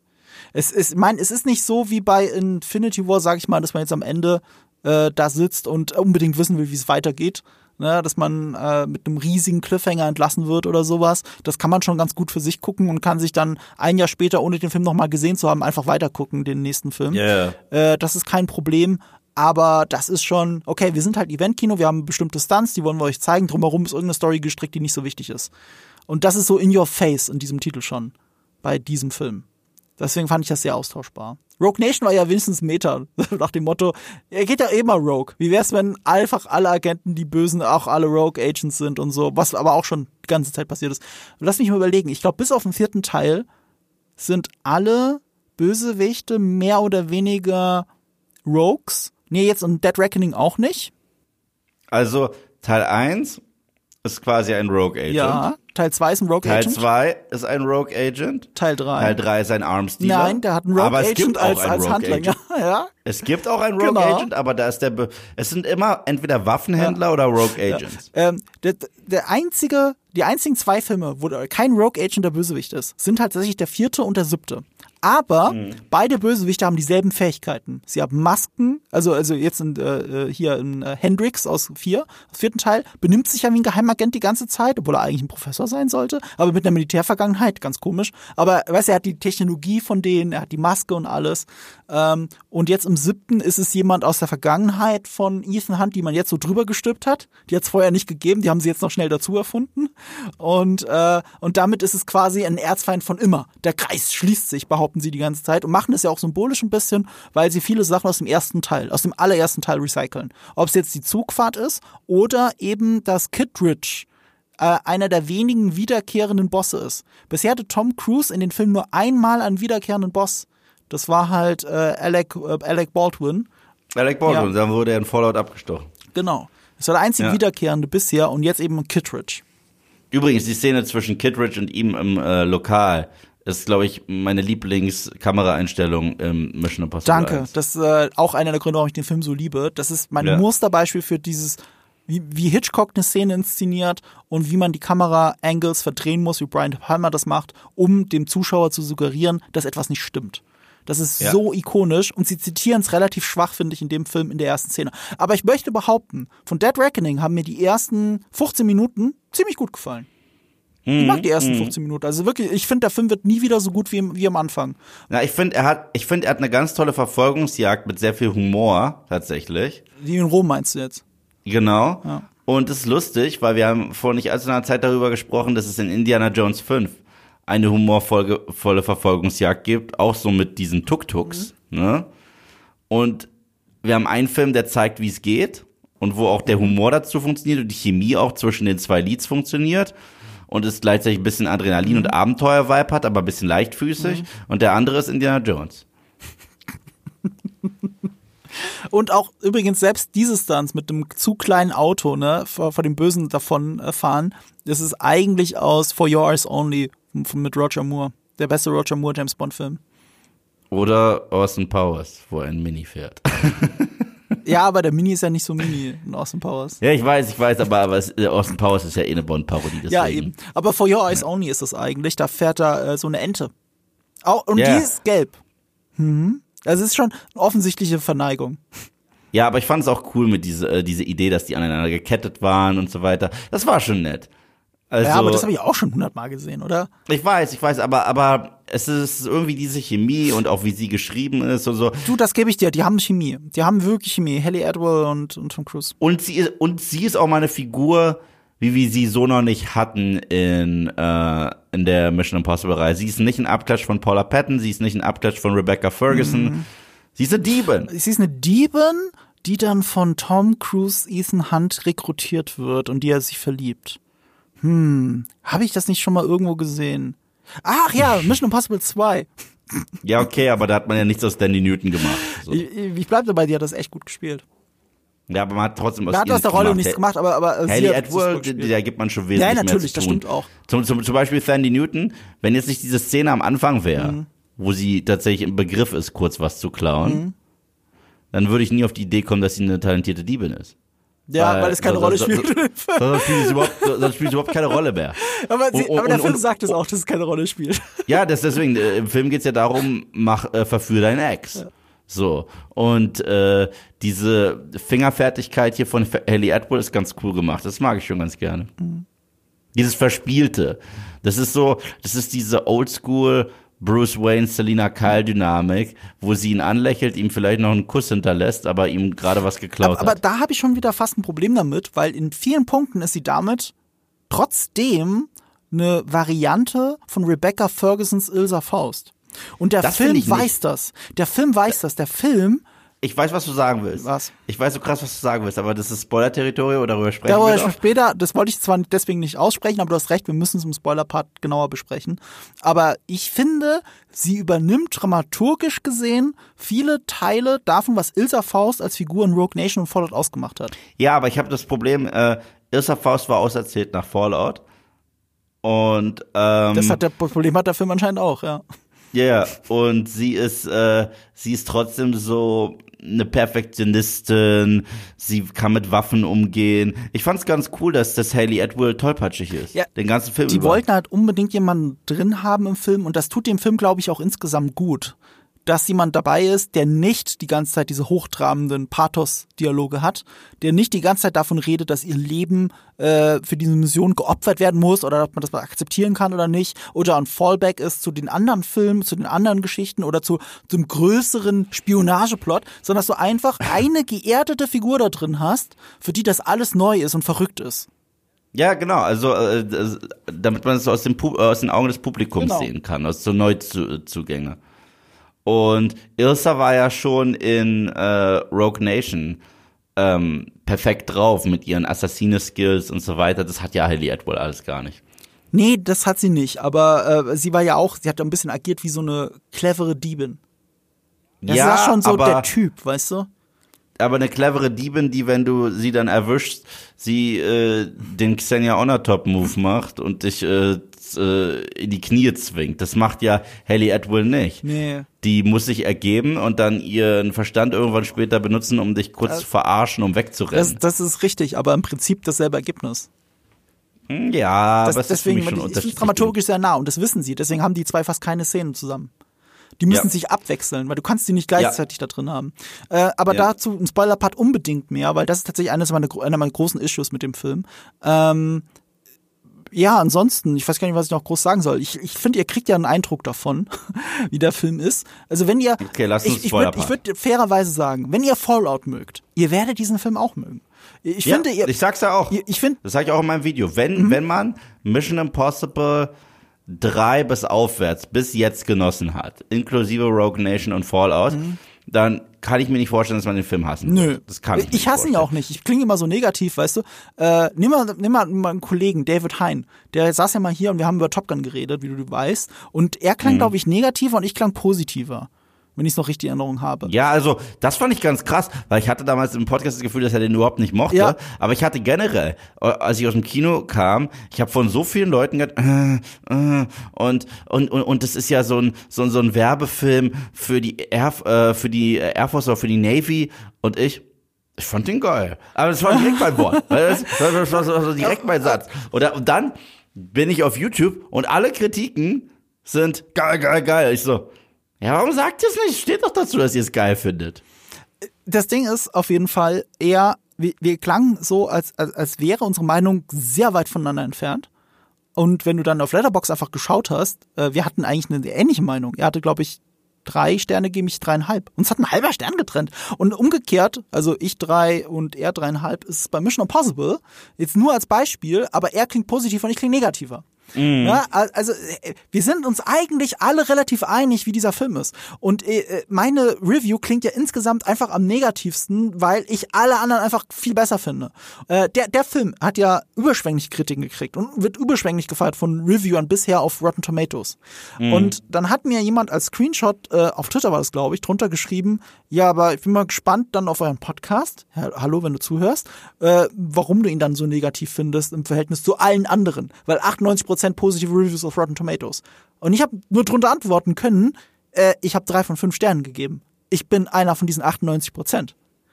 Ich Ja. klinge so negativ und ich finde auch viel Negatives dran, aber meine Grundaussage bleibt, das ist ein okayer Film. Den kann man gucken. Du machst nichts verkehrt. Vor allem nicht, wenn du die McQuarrie-Filme magst. Das ist mein kleines Aber. Ähm, ich finde, man muss aber zugeben, dass äh, Henry Cavill als Bösewicht Fallout viel stärker gemacht hat. Ja. Ich finde, dass Fallout auch die besseren Stunts hat, die ich viel beeindruckender Ja. finde. Ja, Und ähm, ich finde, dass Rogue Nation von diesen drei Filmen der kurzweiligere ist. Der ist, der ist okay knackig, der ist abwechslungsreich, Mhm. äh, der hat einen guten Cast, also die super miteinander harmonieren. Und ich finde, Rogue Nation macht mir mehr Spaß als jetzt Ja. Dead Reckoning. Da gebe ich dir recht. Rogue Nation ist der spaßigste der drei. Ich finde, Fallout ist der mit, der, der die klarste Abgrenzung hat mit einer eigenen Handschrift. So. Ja, ja. Weil, weil Rogue Nation ist sehr Ghost Protocol, Mhm. sehr Ghost Protocol.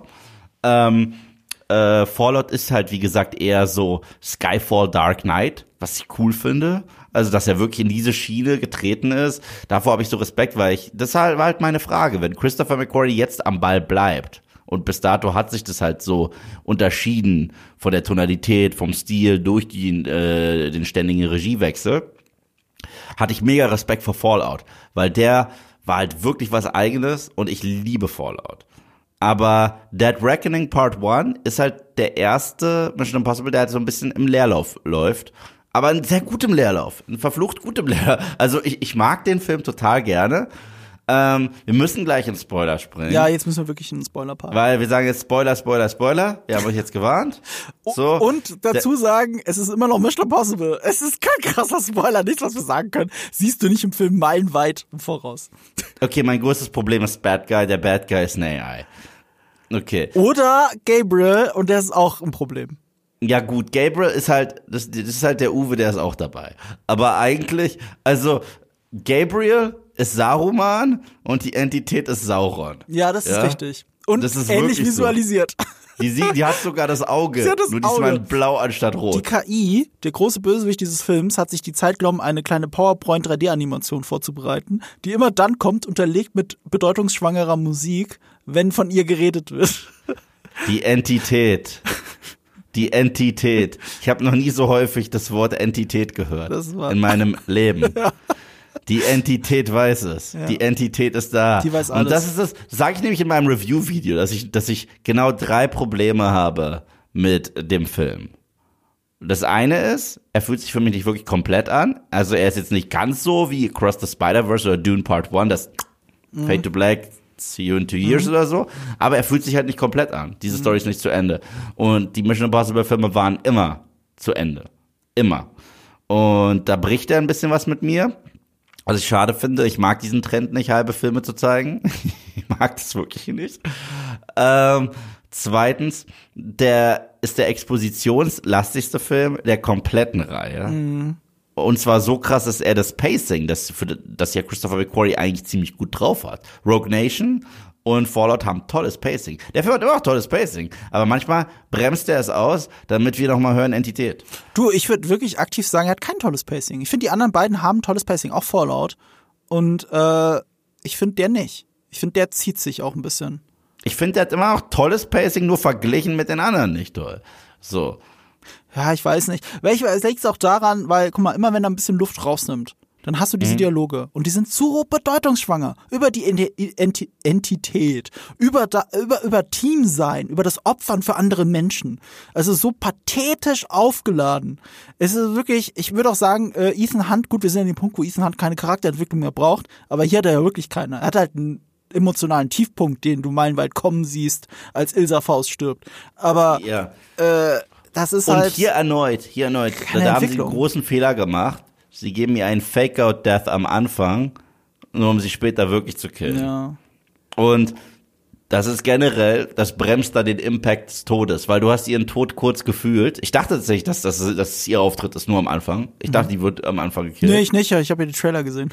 Ach so, ja, ich habe den, glaube ich, nur. Ich guck die mittlerweile Ich nicht mehr so richtig. weiß, was super auffällig war im Trailer, war der Moment, und der passte im Film auch nicht, finde ich.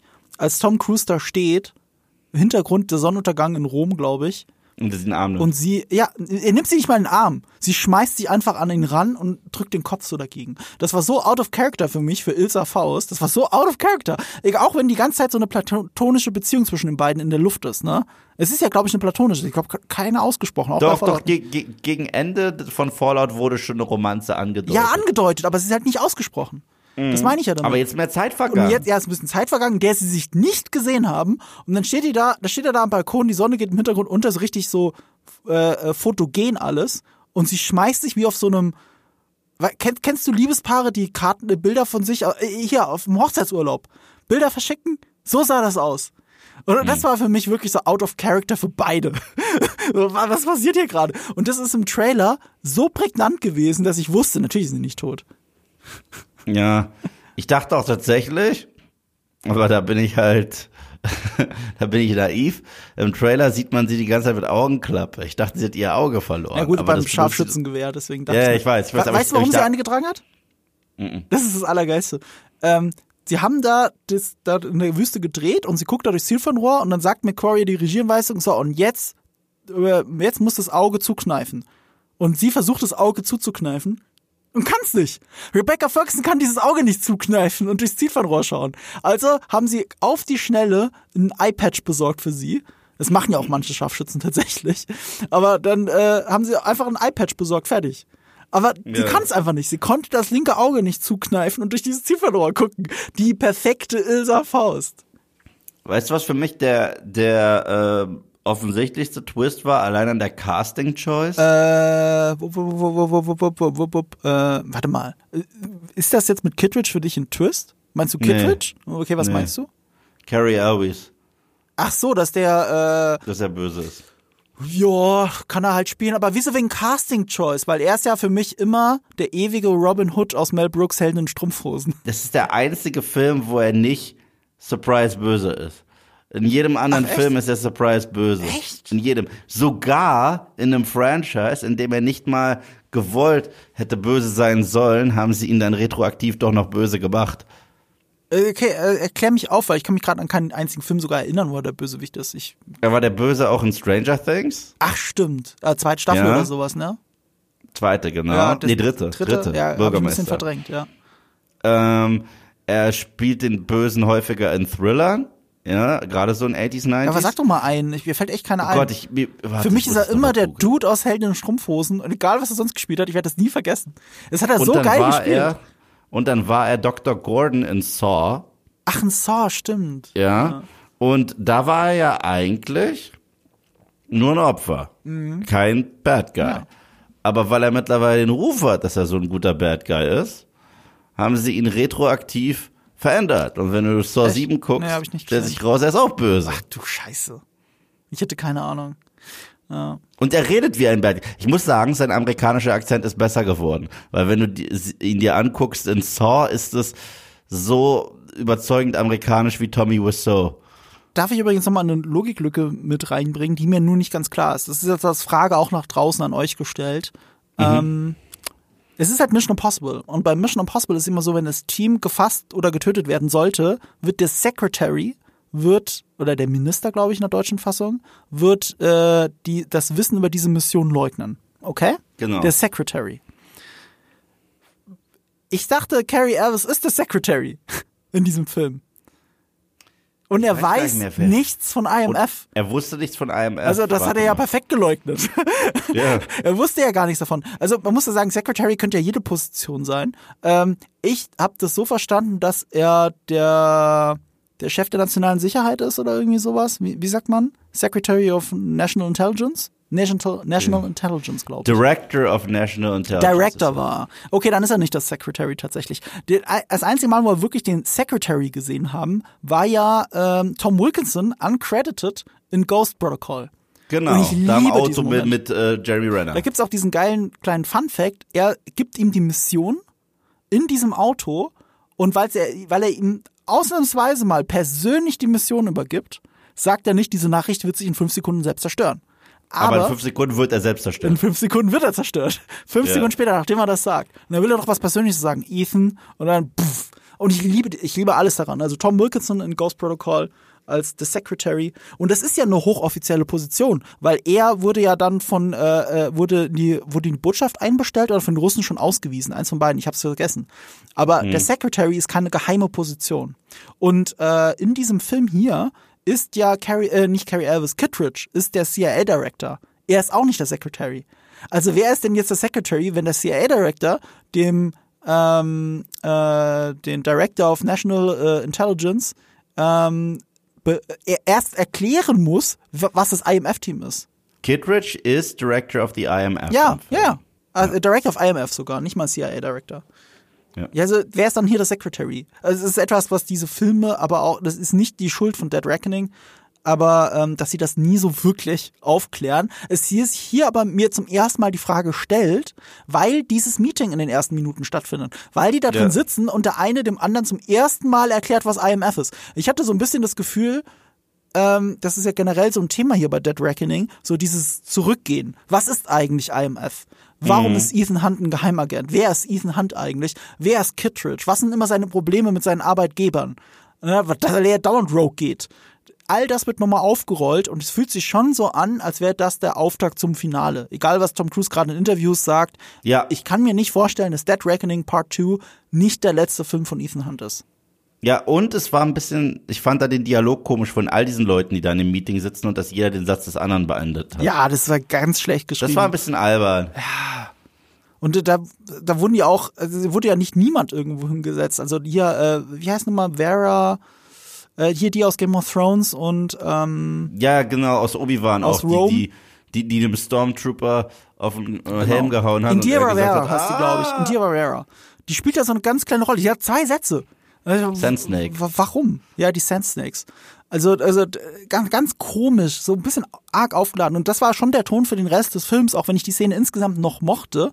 Auch weil sie so, so mit diesem äh, smirky, ich soll ich sagen, mit diesem Relief halt, ne, dass das Kittredge betäubt wird, dass sie halt so endet. Das ist halt so typisch Mission Impossible. Und ab dann ist für mich der Film erst wirklich auseinandergefallen. Aber ich finde, die Szene war schon sehr foreshadowing. Und äh, um jetzt nochmal auf die Ilsa, äh, Faust und ähm, wie hieß Haley Atwells Rolle nochmal? Äh, Grace. Grace. Um auf Grace zurückzukommen, warum das so ein bisschen austauschbar wirkt und so weiter. Mir ist aufgefallen, bei diesem Film mehr als bei den anderen, dass jede einzelne Frau, die auch nur ein paar Sätze mehr spricht in diesem Film, Tom Cruise anhimmelt.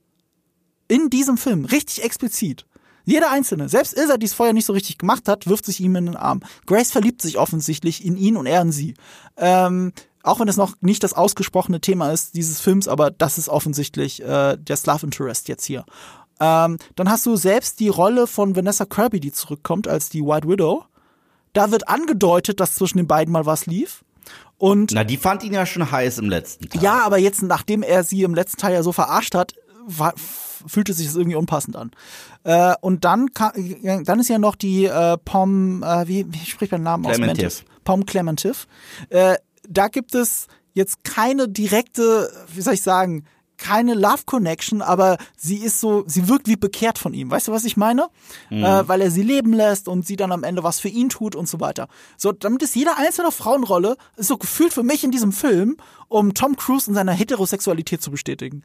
Das ist so etwas, das kann ich seit seit seit äh, seit zwei Sachen nicht so ganz aus den Augen verlieren. Das eine ist der berühmte Quentin Tarantino Monolog, warum Top Gun 1 in Wirklichkeit ein Film über Homosexualität ist.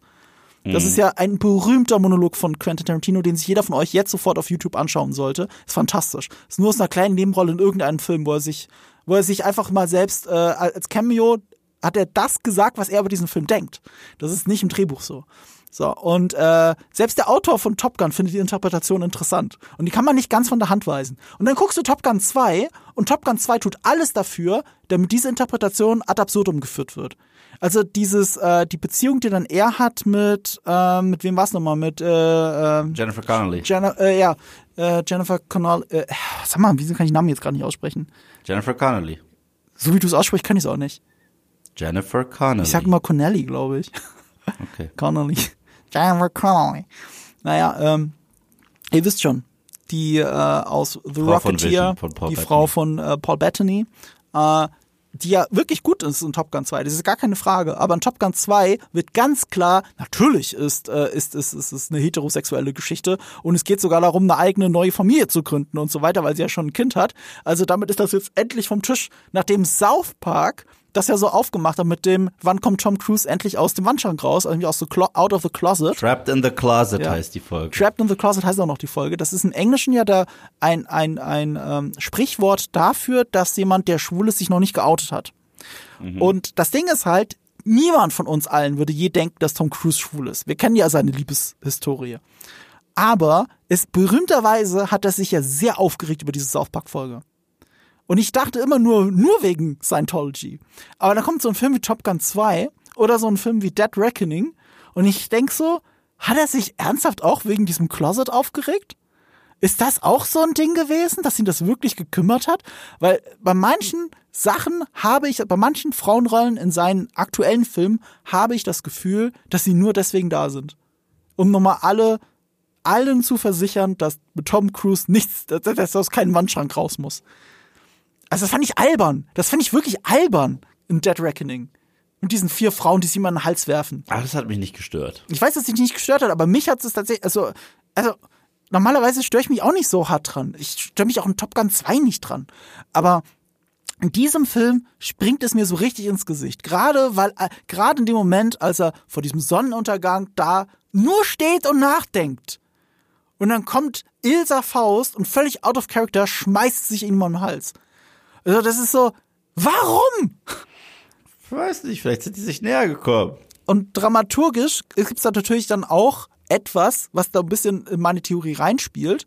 Jede Frau und jede dieser Frauen ist wirklich badass. Ich finde jede von denen. Ob es die Vanessa Kirby ist oder die Mantis oder Captain Carter oder äh, die Mutter von Paul Atreides.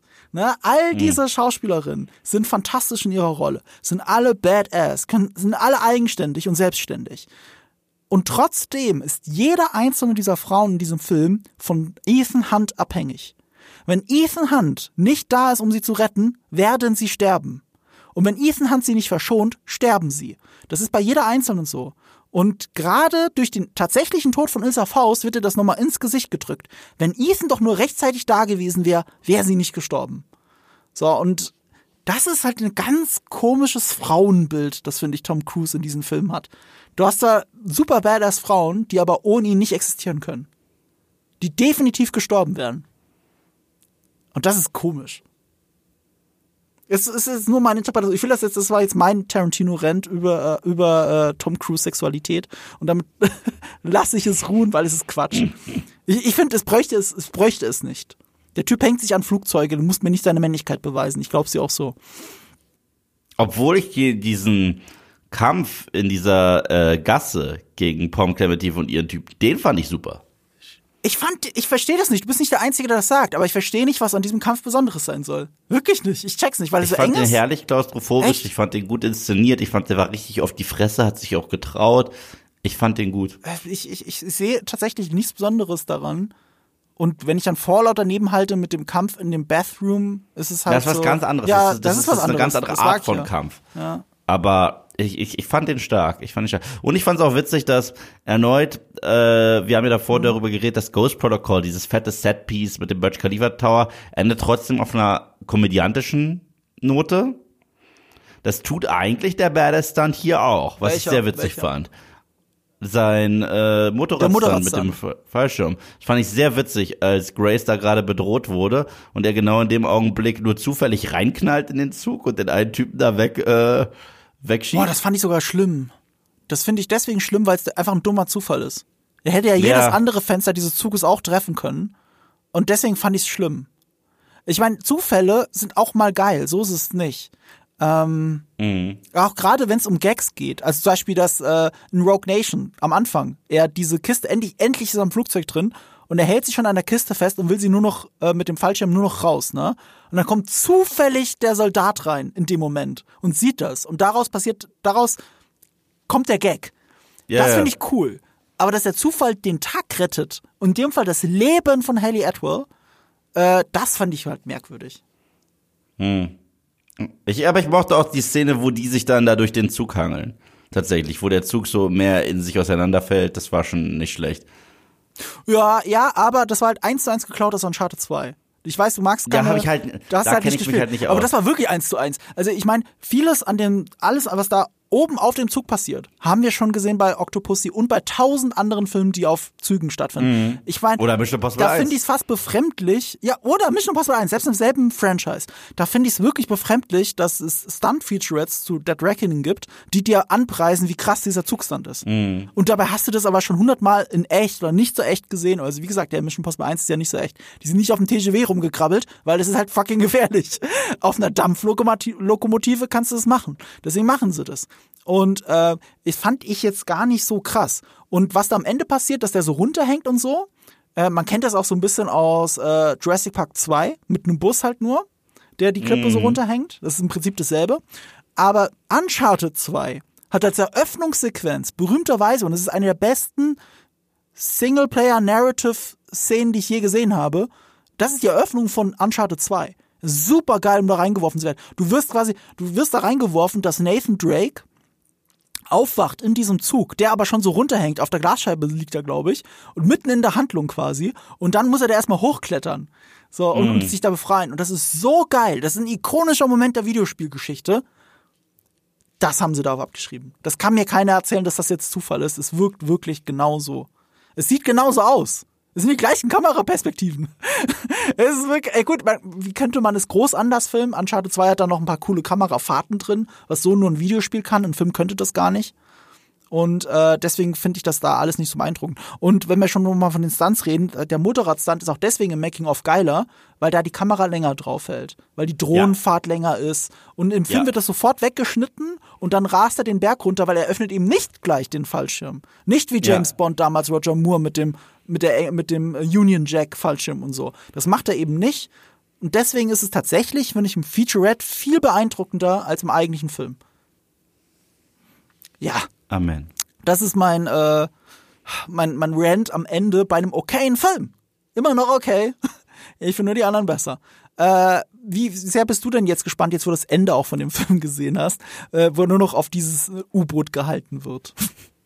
Ah, Ja, also ich finde, wenn es schon Part One ist, dann lass mich zurück mit dem Kicker. Weißt du, lass mich zurück mit dem Murder Cliffhanger. Das haben die hier nicht gemacht.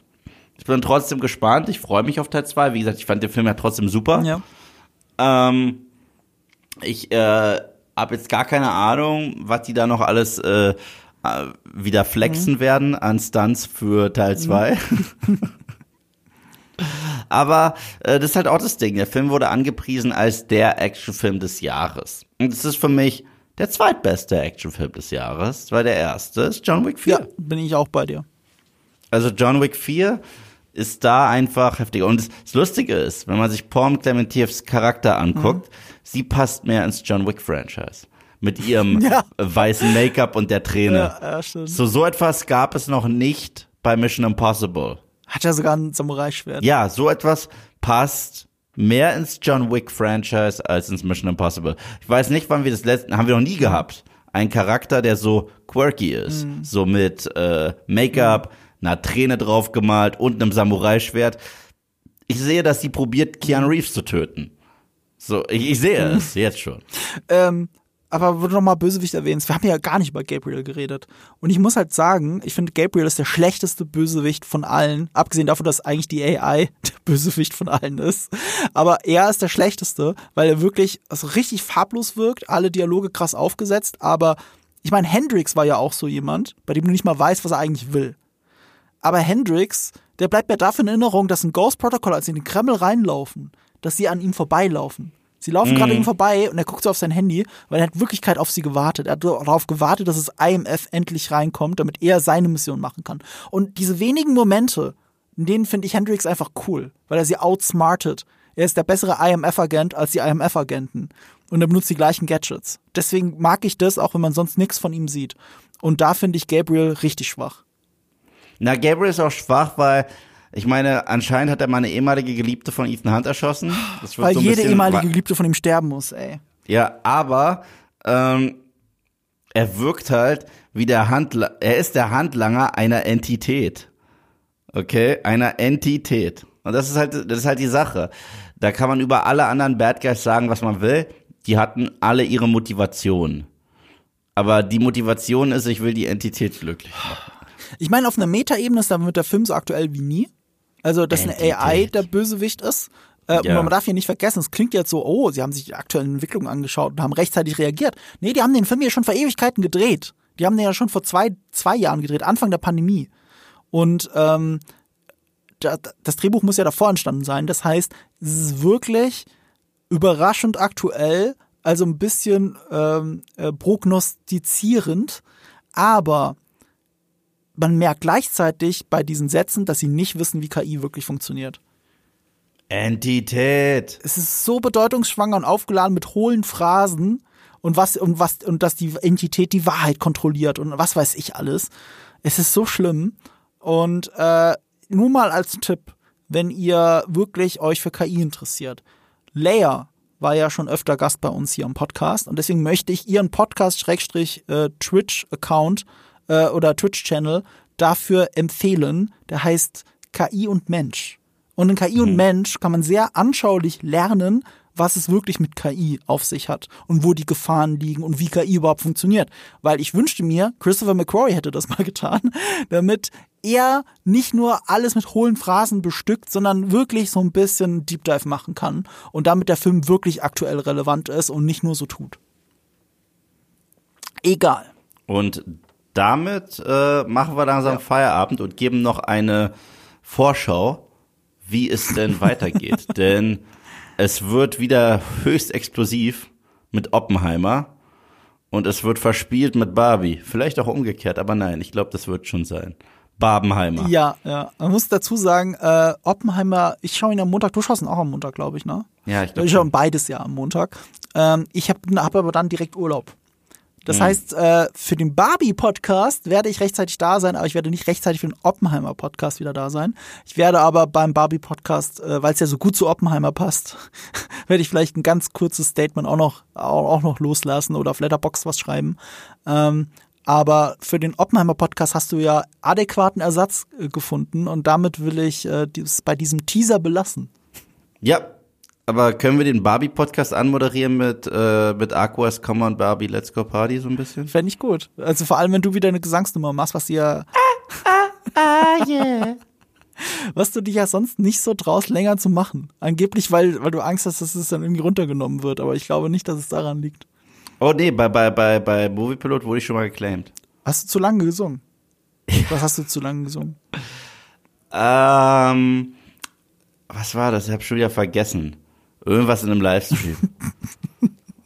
Und es war so gut, dass es dann als Interpretation durchging. Ey, es wurde ein Video von einem anderen YouTuber, weil wir beim Thema Mission Impossible sind. Die wollten eine Review machen und haben die angefangen mit Tom, Tom, Tom, Tom, Cruise, Cruise, Tom, Tom und haben Claim gekriegt. Okay, krass. Ja. So ist das halt manchmal. Mhm. Ah, Okay, wenn ihr das alles nicht verpassen wollt, unser Geschwafel über Oppenheimer und oder Barbie, dann müsst ihr uns natürlich abonnieren. Bewertet uns gerne, wenn ihr es gemocht habt. Äh, ich werde, oh, das passt nämlich perfekt. Auf Spotify frage ich euch einfach, was der beste Mission Impossible Film ist, weil äh, man kann genau sieben Antworten maximal geben. Und es Okay, sind sieben krass. Filme, also Gott will es, mal wieder. Er will es, sie will es, Bruce Willis. Wow. Die beste Werbung auf Kabel 1. Sorry. Das ist echt eine Kabel 1 Werbung. Es war eine Werbung für Gott, wie war dieser Film, wo, wo Bruce Willis so, so, so, so einen Räuber spielt? Äh, äh, hier, Hudson Hawk. Nein, nein, ein anderer. Nicht der mit Matthew Perry, es gibt noch irgendeinen. Aber keine Ahnung, es war er Matthew Perry ist ein, äh, ist ein Profikiller. Genau. Äh, es war aber auch nicht Hudson Hawk, es war Keine halben Sachen war das übrigens. Soll ich das jetzt wirklich mal Ich muss das jetzt googeln. Das ist es mir jetzt wert. Er will es, sie will es, Bruce Willis. Ja, aber es geht doch eher darum, Warte was für einen Thief-Film er schon gemacht hat. Welcher Film war denn das? Das Aber nicht Red oder so. Nein. Nein. Hudson Hawk ist das erste, Äh. was auftaucht, wenn du Thief googelst. Äh, was war denn das? Ich finde das nicht mehr. Bah, jetzt weiß ich. Bandits. Mit Billy Bob Thornton. Ach, den habe ich nie gesehen. Der ist nicht schlecht. Oder wie Kabel 1 sagen würde, er will es, sie will es, Bruce will es. Das ist eigentlich ziemlich hilarious. Weil er will es, damit ist Billy Bob Thornton gemeint. Sie will es, damit ist Kate Blanchett gemeint. Und Bruce will es. Damit ist Bruce gemeint. Okay, Weil der Bruce, ja. äh, ich habe jetzt als Schlusswort natürlich nur das genommen, was äh, man nehmen muss für so einen Podcast. Ich frage mich nur gerade, ob du das vorlesen solltest oder ich. Kannst du Kann besonders guten Mission Briefing für Ethan Hunt machen? Dieser Podcast wird sich in fünf Sekunden selbst zerstören.